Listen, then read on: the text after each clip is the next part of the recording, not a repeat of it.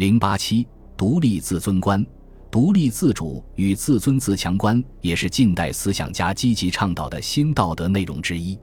在这方面，梁启超有过深刻的论述。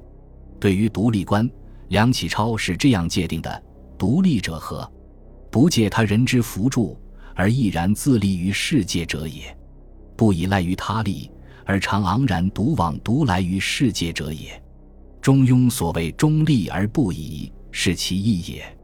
蔡元培认为，独立是自尽其职而不依赖于人事也。人之立于地也，是己之足；其立于世也亦然。以己之思虑之，以己之意志行之，以己之资力营养之，必如是而后为独立。可见，在他们心目中，独立的核心就是不依赖于他人，保持自己在思想上。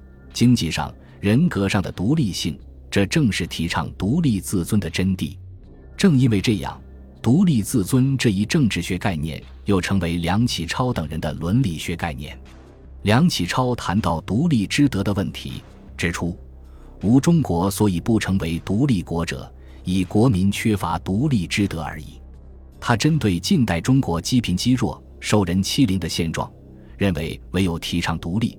人人各断绝依赖，树可以扫拔以往数千年奴性之壁垒，可以脱离此后四百兆奴种之沉沦。提倡独立的目的在于扫除国民奴性之壁垒，摆脱奴性之沉沦，激发人们的爱国热情，抗拒列强对中国的侵略，使中国成为独立自主的国家。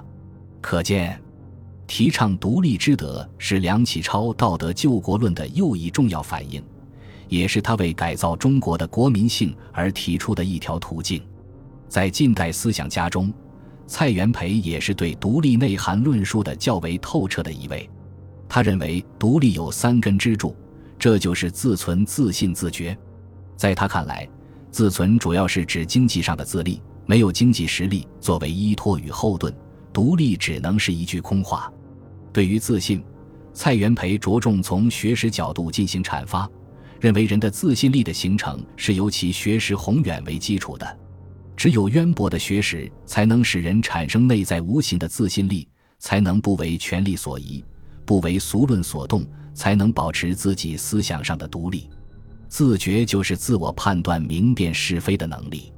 一个人事事不能自主，不能进行自我判断的人，就不能说他是个具有独立品格的人。总之，强调经济自立。独立判断，不屈从权势权威，这是近代哲人强调独立、崇尚独立的精神之所在。近代思想家们承认个人独立是国家独立的前提。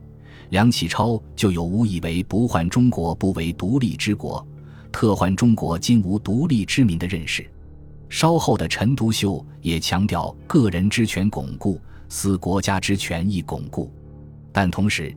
近代思想家更强调独立的责任性，即是各尽其对于团体之责任，强调个人对于家庭、社会、国家承担责任是独立的重要内容。